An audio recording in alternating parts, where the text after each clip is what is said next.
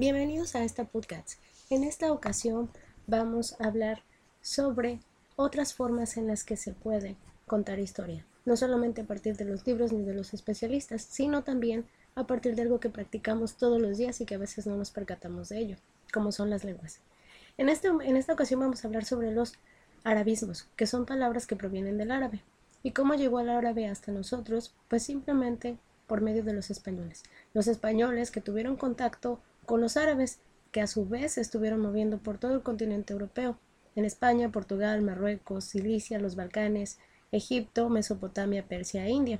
Así fue que llegaron sus palabras, su forma de expresarse. Un ejemplo de ellos es baldío, por ejemplo, que significa inútil o sin valor ocioso. Nosotros a veces lo asociamos a lugares o zonas que están abandonadas.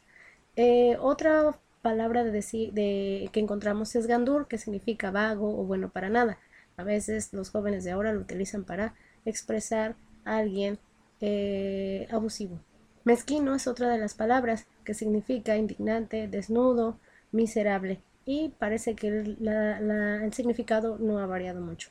Otro verbo que conocemos es el de halagar, que significa pulir.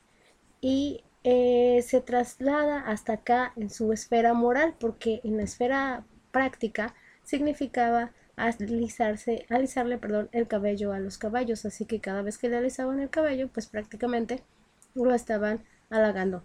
Otra, por último, otra de las formas o frases que, que, vinieron del árabe es si Dios quiere o, si, o que Dios nos ampare o eh, que Dios nos guarde, o la palabra ojalá, que proviene de las alabanzas al rey, al rey, al Dios Alá.